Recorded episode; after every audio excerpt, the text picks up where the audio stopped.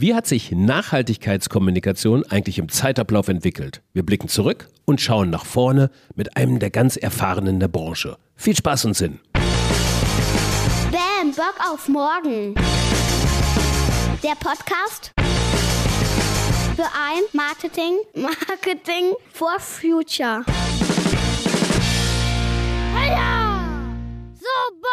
Ja, so Bock habe ich immer noch. Mein Name ist Frank Schlieder, ich bin der Host dieser Podcast-Reihe und Head of Content vom Bam Bock auf Morgen. Und auf diese Episode habe ich mich ganz besonders gefreut, weil wer in der Zukunft lesen will, muss in der Vergangenheit blättern. Das kann ich im Bereich der Nachhaltigkeit nicht ganz so gut. Ich kann nicht zurückblicken in die 80er und 90er Jahre. Da hatte ich mit Nachhaltigkeit tatsächlich noch gar nicht so viel Mut. Es gibt aber Leute, die diese Anfangsphase der unternehmerischen Nachhaltigkeit in Deutschland sehr wohl mitgemacht haben. Und heute haben wir so einen zu Gast. Johannes Merck ist seit den 1990er Jahren Nachhaltigkeitsmanager ähm, bei der Otto Group und ist erfahren in der Vermittlung von eben jenen Nachhaltigkeitsbotschaften. Monaten. Er war bis Anfang 2020 als Direktor für Corporate Responsibility bei der Otto Group tätig, derzeit verschiedene Stiftungen und Initiativen gegründet, sitzt seit dem Jahr 2001 im NABU-Präsidium, ja, und ist seit Anfang der 1990er Jahre im Vorstand und schließlich seit 2020 in der Leitung der Umweltstiftung Michael Otto. Er wird uns Rede und Antwort stehen. Wir blicken zurück, wir schauen nach vorne.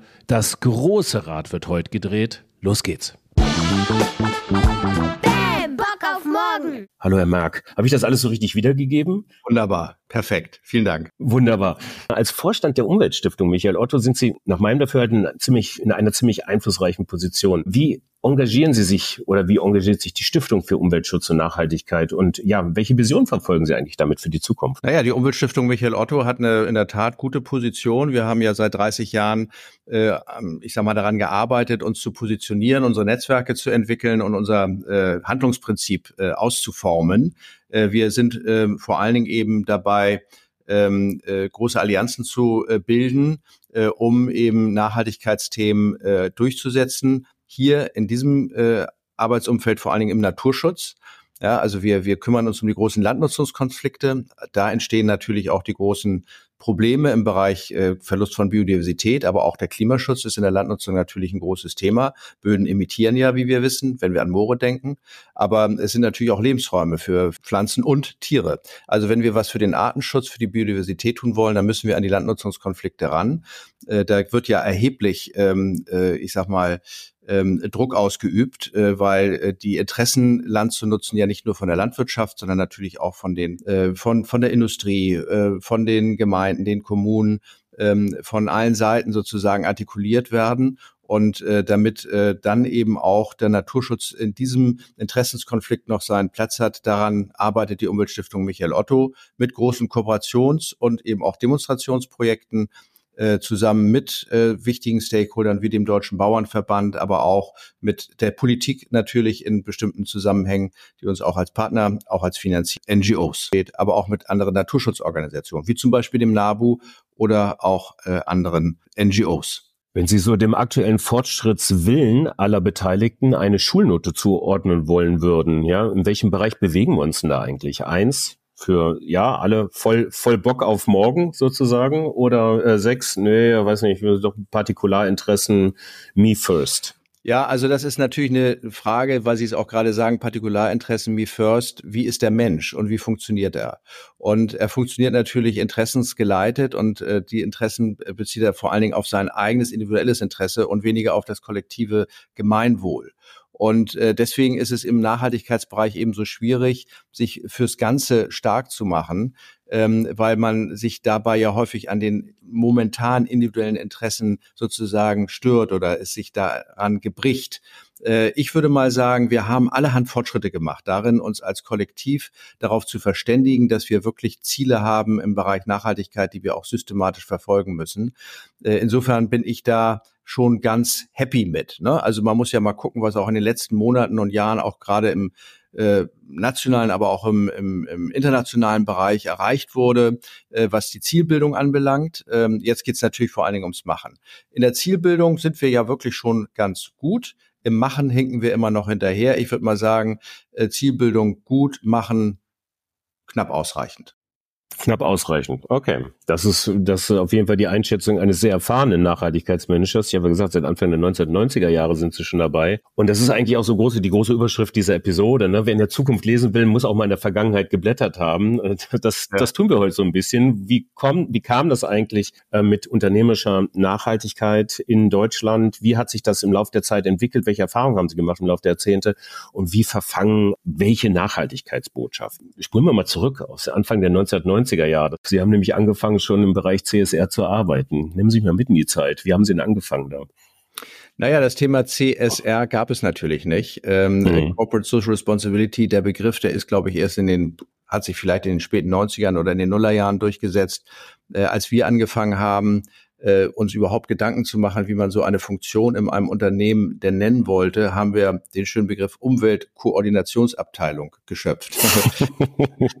der Begriff hat sich nicht, der hat die die die Geschichte nicht äh, geprägt, äh, aber in dem Moment war er das, was äh, wir ausdrücken wollten. Wir sind äh, verantwortlich für Umweltschutz, aber wir können ihn nicht machen als Manager in einem großen Unternehmen. Wir können einfach nur die Aktivitäten versuchen zu stimulieren, die getan werden müssen. Umweltschutz war damals schon klar für uns auch erkennbar erkennbar ein, ein Thema, was implizit und nicht explizit bearbeitet werden muss.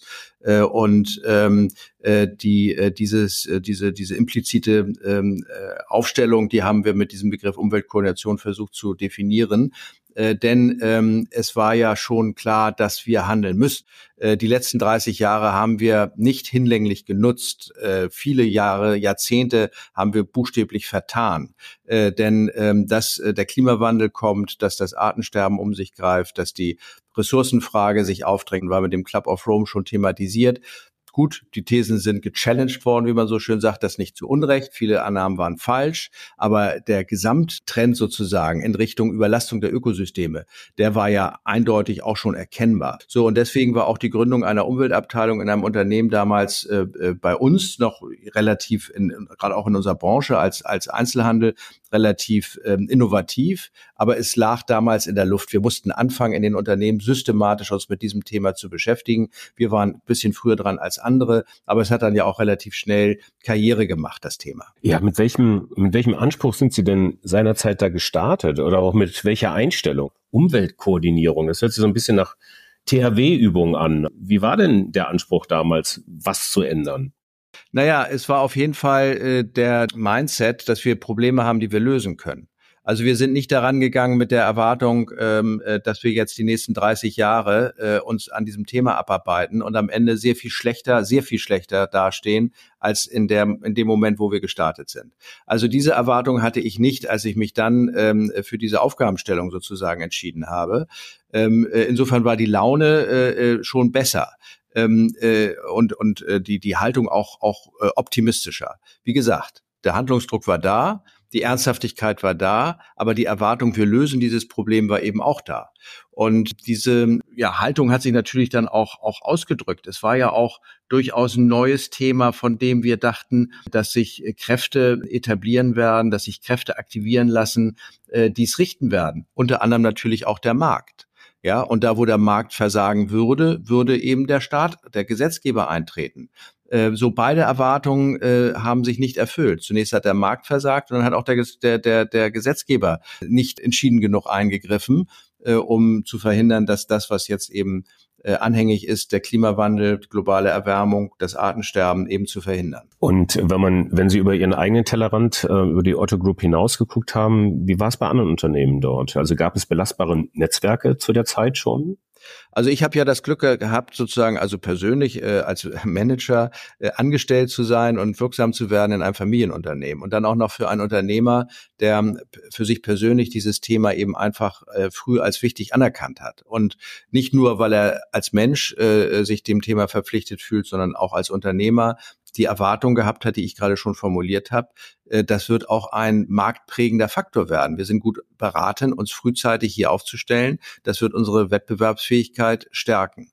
Ähm, äh, deswegen haben wir pionierhaft sozusagen gehandelt. Wir haben Spielräume bekommen von diesem Familienunternehmer Michael Otto, die woanders so nicht da waren. Deswegen waren wir auch über all die Jahre, so meine ich, auch immer mit prägend in der Debatte über Nachhaltigkeit, gerade im Konsumgüterhandel. Äh, gleichwohl hat es auch in anderen Unternehmen dann auch teilweise womöglich dem Vorbild folgend, aber auch aus ganz eigenem Antrieb, auch aus Zwang und Druck auch von der Gesellschaft, von den NGOs heraus äh, ähm, schon auch äh, das Thema äh, gegeben, was sich dann langsam entwickelt hat. Aber die Frage ist eben immer diejenige, wie groß sind die Spielräume? Und ähm, äh, in den 90er Jahren waren sie noch relativ groß. Äh, und ähm, relativ groß heißt nicht, dass sie groß waren, sondern dass sie größer waren, als sie dann wurden, nachdem die Mauer gefallen und der Globalisierungsschub kam. Denn dann äh, äh dominierte sehr stark der internationale Wettbewerb und im internationalen Wettbewerb war das, was wir in Deutschland schon spürten, eine gewisse Aufbruchstimmung im Bereich Nachhaltigkeit eben überhaupt nicht spürbar. Und damit zuckten die deutschen Unternehmen auch zurück und haben gesagt, Moment, wenn wir uns im internationalen Wettbewerb behaupten müssen, dann können wir keine Kosten transportieren, die uns der Markt nicht äh, zurückzahlt. Und dann wurde es schwieriger. Ich habe vor kurzem nochmal so in meinen alten E-Mails zufälligerweise nachgeguckt und sah, dass ich ein früher Kunde von Amazon bin. Seit Anfang der 2000er Jahre bin ich schon, die diese Next Day Delivery, das Prinzip, ja eigentlich erst so richtig gesellschaftsfähig gemacht haben. Also mit Beginn der fortschreitenden Digitalisierung, ähm, the, the Rise of E-Commerce, die wahnsinnigen Wachstumsraten und auch diese wie ich finde, ja auch äh, Fehlallokationen in den Verhaltensweisen, die damit einhergehen. Ähm, da musste man sich dann anpassen, um auch als Otto Group letztendlich auch äh, überlebensfähig sein zu können. Ne? So ist das, genau. Also der Markt hat sich und die Ansprüche des Marktes haben sich eigentlich ähm, wegbewegt von dem, was es für das Thema Nachhaltigkeit gebraucht hätte, also Entschleunigung und, und äh, Dauerhaftigkeit eben hin zu Geschwindigkeit und Fast Fashion. Äh, das sind äh, sehr, sehr starke Markttrends gewesen, denen natürlich auch ein Unternehmen wie die Otto Group sich nicht entziehen konnte. Und ja, also in, in, in dieser Hinsicht sind wir eben dann auch, äh, wie andere auch, eben diesen Marktanforderungen äh, gerecht geworden mit den entsprechenden äh, Konsequenzen beim Natur- und äh, Ressourcenverbrauch. Da sieht man mal, welche, welche Zeitspannen man da eigentlich jetzt mitnehmen muss, um Transformation, um Veränderung, Wandel aktiv zu gestalten und auch wirksam zu gestalten. Wir reden ja jetzt hier über einen Zeitraum von 30 Jahren oder sowas insgesamt. Die Zeit haben wir ja nicht mehr eigentlich. Ne? Also zumindestens, wenn man ähm, jetzt über Kipppunkte nachdenkt, über die 1,5 Grad, irgendwas zwischen 1,5 und 2 Grad, aber auch andere Kipppunkte, die wir ähm, in verschiedenen Teilen dieser Welt ja durchaus haben. Da müssten wir sehr viel schneller sein. Ich habe jetzt irgendwie eine Studie mal gefunden vom Rating-Spezialisten MSCI. 44 Prozent der fasten Unternehmen dort weltweit haben sich Klimaziele gesetzt, aber nur 17 Prozent haben Ziele, die konform sind mit dem Paris-Pfad. Da, wo ist, wo ist da das Gaspedal, mag man da fragen. Wie erklären Sie sich das? Naja gut, die Unternehmen, die marschieren im Geleitzug und ähm, äh, die äh, operieren in, in globalen äh, äh, oder unter globalen Rahmenbedingungen, die ihr Handeln prägen. Das äh, ist für uns alle im Unternehmenskontext äh, sind das so ungefähr die die gleichen Bedingungen. Äh, sie sind nuanciert anders. Das wird im Moment ja sehr stark auch bei uns diskutiert. Stichwort also äh, Strompreis ähm, und, und äh, Industriestrompreis, weil hier die Energiekosten jetzt gerade relativ hoch sind, waren übrigens ja immer relativ hoch, aber jetzt sind sie natürlich besonders hoch. Das ist eine Diskussion, äh, die wir führen, ähm, äh, weil eben äh, auch hier der Drang ist, die Verhältnisse so anzugleichen, dass wir gleiche Wettbewerbsbedingungen haben. Und äh, das ist ja auch überwiegend äh, ähm, so äh, der Fall, dass die Unternehmen sich da eben auch mit den die deutschen und europäischen mit den chinesischen und den südostasiatischen und auch mit den amerikanischen Unternehmen im Wettbewerb befinden. Und äh, deswegen fehlt hier äh, in so einem Geleitzug äh, das Regulativ. Äh, Im Geleitzug orientiert man sich gerne an den langsamen, nicht an den schnellsten. Äh, und äh, der, der Markt äh, äh zieht nicht. Und äh, im internationalen Rahmen Gesetze zu erlassen, die dann das Handeln der Unternehmen prägen, erweist sich schwierig. Also wir haben jetzt zwar im UN-Kontext die Sustainable Development Goals, wir haben gerade die Halbzeitergebnisse gesehen.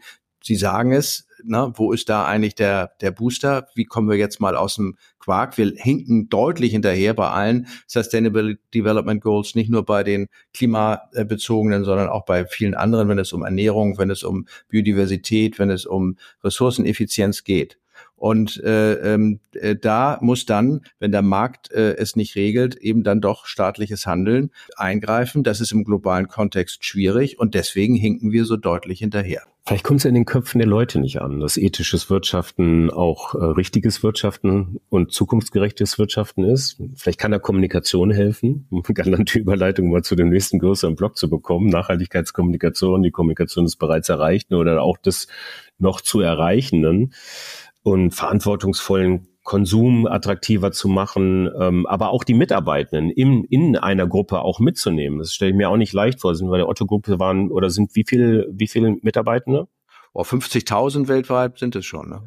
Äh, wie nimmt man 50.000 Menschen mit auf den Weg hin zu mehr Nachhaltigkeit? Ihre, ihre zwei, drei Top-Hacks, naja, also ein Top-Hack ist äh, äh, ganz banal. Äh, ich möchte unser Publikum nicht langweilen, aber es muss Chefsache sein. Also wenn der Chef sich nicht hinstellt und sagt, Leute, also ich führe und ich führe euch auch in diese Richtung und ihr könnt euch auch hier auf meine äh, Solidarität und Unterstützung verlassen, wenn ihr euch entsprechend engagiert, auch jenseits sozusagen der im Moment klar strukturierten eben eher ökonomischen Dominanz unseres Handelns, dann wird es schwierig.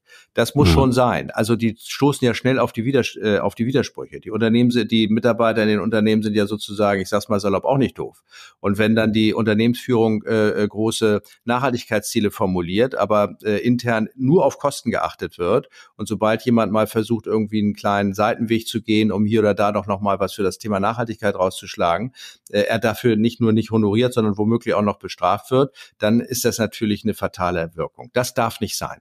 So, und das äh, äh, muss, muss anders sein. Das haben wir auch so ganz gut organisiert, glaube ich. Auch in so einem großen Laden. Wie gesagt, 50.000 Mitarbeiter, irgendwie 100 Gesellschaften äh, weltweit. Äh, da äh, ist die Steuerung auch in diesem Thema schon recht anspruchsvoll und auch da gibt es Widersprüche. Aber mit der Person von Michael Otto und auch dann mit dem Unternehmensvorstand insgesamt haben wir eine starke Bank gehabt. Dann natürlich das interne Berichtswesen. Ja, also dass, dass wir, ähm, das hat Herr Otto äh, frühzeitig auch eingeführt, eben regelmäßig dem Vorstand eben den Status berichten können, wo stehen wir in unseren verschiedenen Bereichen mit unseren Nachhaltigkeitszielen, damit eben hier auch äh, gesteuert und eingegriffen werden kann dass die Transparenz besteht, dass keine Gleichgültigkeit darüber besteht. Äh, äh, ja, und dann muss man eben auch immer wieder sehen, dass man Leuchtturmprojekte schafft, also Identifikationsmomente, nicht, in denen äh, dann eben einfach dadurch, dass man zum Beispiel eine tolle Kooperation mit einer, mit einer NGO hat, die sich irgendwo weltweit für ein bestimmtes Thema einsetzt, dass man selber äh, äh seinen Campus eben sehr streng nach Nachhaltigkeitskriterien organisiert äh, und, und auch äh, renaturiert womöglich, so wie wir das hier in Hamburg-Bramfeld gemacht haben. Ähm, äh, das schafft dann Identifikation und gibt den Leuten den Glauben, dass da auch nicht nur Mouth, sondern auch Action drin steckt. Wie hat sich denn ähm, jetzt auch im Zeitablauf diese, diese Unternehmenskommunikation nach innen und außen bezogen auf Nachhaltigkeit verändert? Man ist ja routinierter geworden im Laufe der Jahre, im Laufe der Jahrzehnte. Man hat mehr Datenmaterial gehabt, das interne Berichtswesen war ausgeprägter, wir konnten mehr Kooperationen schließen. Aber dennoch hat sich die Art der Ansprache geändert. Was, welche, welche Trends sind Ihnen da aufgefallen? Naja, also wir haben natürlich am Anfang äh, versucht, das Thema also marktkonform zu entwickeln und den Markt mitzunehmen. Also die äh, Nachhaltigkeitskommunikation am Anfang zielte darauf, das Thema explizit zum, äh, zu, zu positionieren. Also wir hatten zum Beispiel in den 90er Jahren eine Umweltmarke, die Future Collection. Ähm, das hat sich nicht bewährt. Also dieses explizite, äh, guck mal, hier ist Umwelt, das kannst du kaufen das hat sich äh, am Markt einfach nicht durchgesetzt. So und der der Hauptchange sozusagen ist in dem in der Hinsicht, dass wir es heute ja ganz überwiegend implizit kommunizieren und das halte ich auch für richtig. Also die Leute wollen nicht Umweltschutz kaufen. Die Leute wollen Mode, die wollen Möbel, die wollen Mobilität kaufen und wollen das möglichst sorgenfrei tun. Und deswegen ist es immer Aufgabe der Unternehmen, dafür zu sorgen, dass, dass diese Sorgenfreiheit auch äh, gewährleistet wird, dadurch, dass man die Produkte so nachhaltig wie möglich eben produziert und dann eben auch diese äh, äh, Nachhaltigkeit äh, in der äh, Produktwerbung und, und in dem Marketing eben mit transportiert, damit äh, keine Irritation entsteht. Äh, und damit haben wir, glaube ich, dann schon nach dem Maßgabe, wie ich Nachhaltigkeit in der Gesellschaft so sehe heute, viel erreicht. Dass äh, wir also wirklich starke Marktreflexe dahingehend bekommen, wie wir es vielleicht auch nochmal wieder im Kontext mit dem Aufkommen von Fridays for Futures hätten denken können. So, jetzt ist das Thema wieder da und jetzt kennzeichnen wir unsere Artikel als Öko im Katalog und das wird den Konsumenten ähm, zusätzlich motivieren. Das äh, sehe ich absehbar nicht. Also implizite Kommunikation, sorgenfreier Konsum und äh, möglichst, äh, möglichst viel ähm, Inhalt äh, darüber dann transportieren. Das Thema sorgenfreier Konsum, da Sie hatten, wir hatten es vorher schon, das Thema ähm, die Grenzen des Wachstums und auch ähm, die Notwendigkeit, äh, die Ressourcen äh, oder die Ressourcenmenge überhaupt auch mal in Betracht des Wirtschaftens aufzuziehen, die reine Ressourcenmenge mh, und äh, auch hin zur Kreislaufwirtschaft zu gehen. Das betrifft Sie ja auch bei, oder bei der Otto Group, das ist ja auch ein, vermutlich mal ein ganz massives großes Unterfangen, vielleicht denn die nächste große Transformation, nicht Produkte einmalig abzuverkaufen, also nach dem Motto Ex und Hop, die Kommunikation darauf auch auszurichten und äh, nach uns dann die Sinnflut, sondern eigentlich irgendwo zusehen, dass man Produkte designt und verkauft, die sich dann auch wieder zurücknehmen lassen, die sich wiederverwerten lassen und eben auch immer wieder diese, diese Kommunikationsbeziehung mit den Kunden aufrechterhält. Ja, ganz wichtig. Also äh, da, wir hatten eben, und das hatten Sie angesprochen, ähm, äh, ja über die Mitarbeiter gesprochen und die Notwendigkeit hier äh, zu kommunizieren. Ich hatte das Thema Leuchtturmprojekte angesprochen. Das gilt natürlich generell. Also wir müssen dem Kunden natürlich auch irgendwo Identifikationsmöglichkeiten geben mit dem Unternehmen, damit es dieses als verantwortlich handelnd anerkennt. Ähm, äh, und äh, mit einer impliziten Kommunikation in der Breite ist es damit alleine eben noch nicht getan. Und äh, deswegen äh, versuchen äh, wir beispielsweise ähm, als, als Otto Group eben äh, dem Kunden da insbesondere, wo er äh, uns ja äh, als Online-Händler äh, zunächst begegnet, nämlich äh, bei der Verpackung, auch ähm, anzusprechen. Ja, dass wir hier eben sehr systematisch immer versucht haben, ganz vorne zu sein, damit diese eben entweder recyclingfähig zu gestalten äh, äh, oder eben auch ähm, äh, vollumfänglich kreislauffähig. Also wir haben jetzt äh, über Jahre investiert in eine Kunststoff aus, aus Biomasse, also ein wiederverwertbares ähm, und vor allen Dingen auch in die Kreisläufe, in die natürlichen Kreisläufe zurückzuführenden Kunststoff.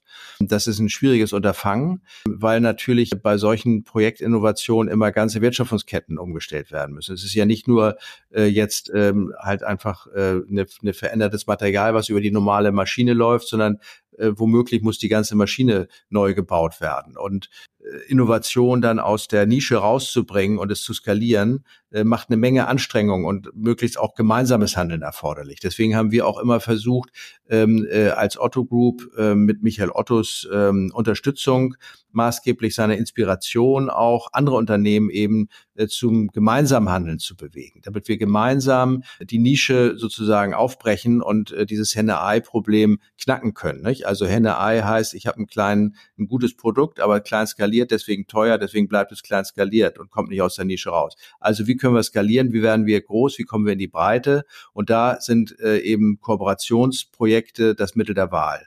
Und dafür haben wir eben auch dann äh, schon in den 90ern und dann auch in den Nullerjahren also viel Resonanz äh, äh, gespürt und auch sehr schöne Kooperationen auf den Weg gebracht, in denen auch ich sag mal, Sozialstandards in den äh, Liefermärkten, aber auch beispielsweise Baumwolle aus nachhaltiger Produktion in Afrika dann eben auch ähm, entwickelt worden sind. Also ein, zwei Fragen zu den Kooperationen habe ich gleich noch. Muss ich mal kurz Memo. Ähm, also das, damit würde ich nämlich dann schließen wollen. Aber vorab habe ich noch, noch zwei Fragen zum Thema Kommunikation, Marketing, Narrativbildung eigentlich. Unsere These ja. ist ja, dass es eben neue Narrative braucht, dass Marketingkommunikation auch zum Erfolgstreiber einer nachhaltigen Kommunikation werden kann, weil sie quasi diese diese ganze, den ganzen Auftritt nach innen und außen hin auf Stringenz prüft, auf gutes Geschichten erzählen und das äh, nach außen und nach innen halt auch als erstes wahrgenommen wird, bevor man dann anfängt, was umzubauen.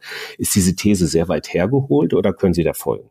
Da kann ich vollumfänglich folgen. Also ich sag mal, dieses Spiel über die Bande, also bestimmte Bilder zu erzeugen, Identifikation zu schaffen, äh, äh positive Erwartungen damit sozusagen auch zu kreieren, äh, das halte ich für, für eine ganz wichtige, ganz wichtige ähm, Voraussetzung für äh, systematisches Nachhaltigkeit, Nachhaltigkeitshandeln in Unternehmen. Das haben wir in den 90er Jahren auch sehr stark praktiziert. Äh, heute, wir haben ein Risiko. Äh, äh heute haben wir natürlich äh, das Problem Greenwashing.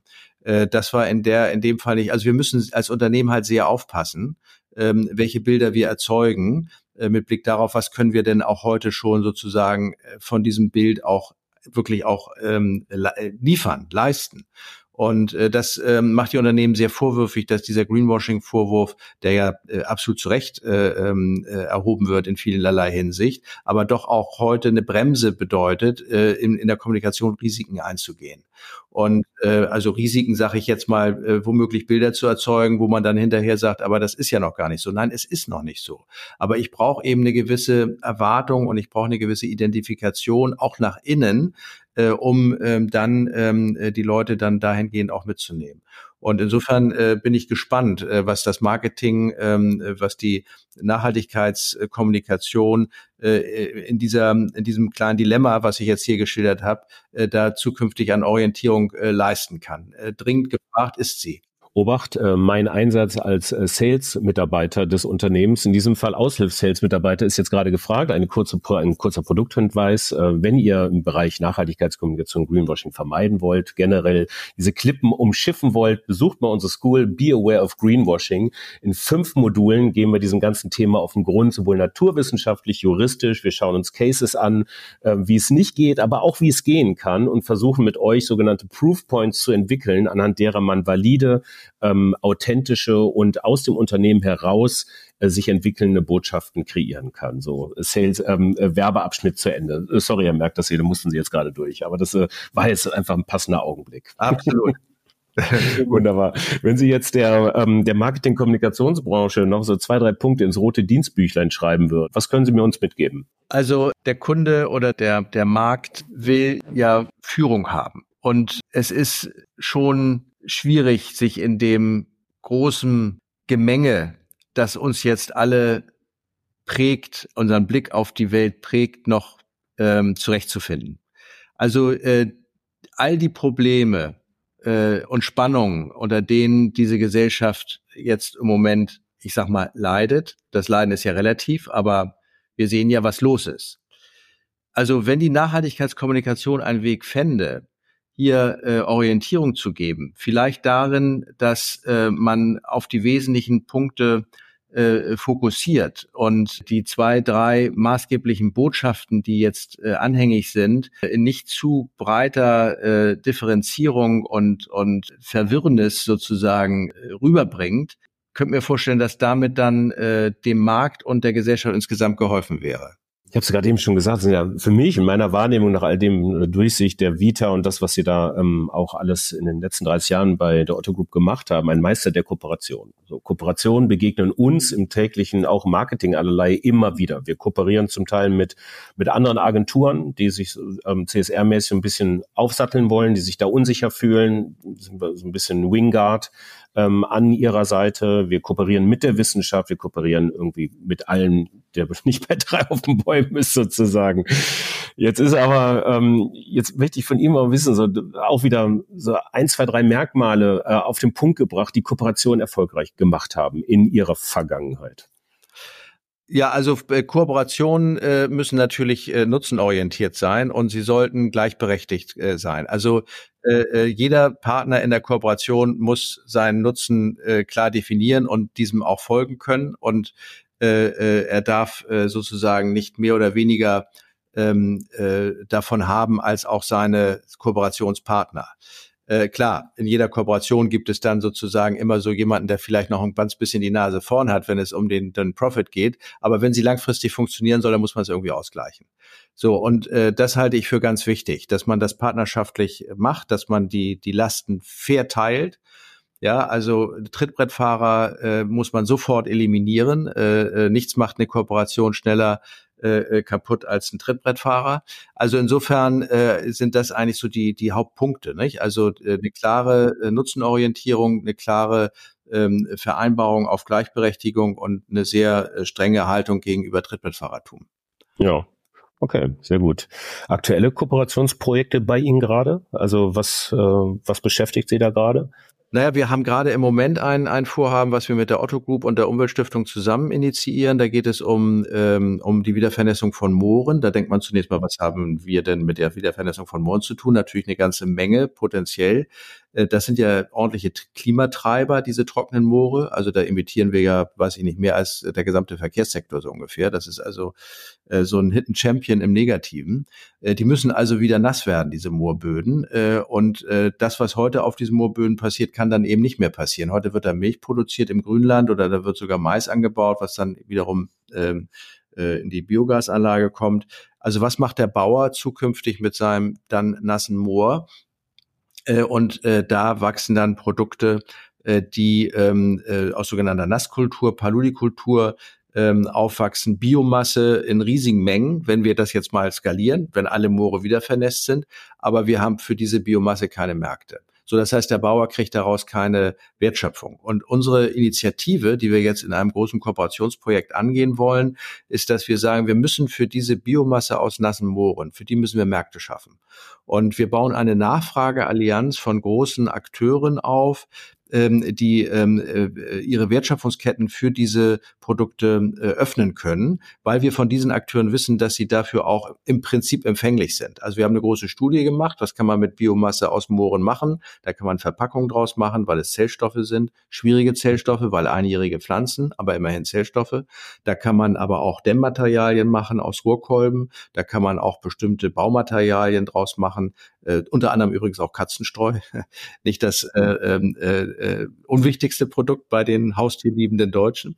Also man kann allerhand Produkte damit machen, aber da haben wir dieses, was ich vorhin als Locked-in beschrieben habe. Nicht? Wir haben es eben noch nicht irgendwie in den Märkten drin und deswegen ist es wahnsinnig teuer und deswegen fasst es keiner an. Das muss man letztendlich dann irgendwie versuchen, industriepolitisch zu lösen und eine solche Initiative auf die Beine zu stellen, ist eben jetzt Gegenstand dieser Kooperation, wo wir eben mit sehr großen Unternehmen äh, äh, jetzt ähm, äh, im Gespräch sind, um zu sagen, also ihr habt doch äh, als Baukonzern, ihr habt doch als großer äh, Einzelhändler, ihr habt doch äh, als Baumarkt äh, womöglich Produkte, die aufnahmefähig sind dafür. Und nun sagt ihr doch in eurer Wertschöpfungskette mal, hey, wir wollen diese Produkte haben, weil das ist ein Klima, äh, also implizit gerade in der Wertschöpfungskette auch ein Klima ähm, ähm, äh, Asset, positiv äh, gewendet. Das hilft uns auch bei unseren Science-Based Targets, die wir jetzt hier alle vorlegen müssen, äh, um unsere Lieferketten eben auch CO2-frei zu machen.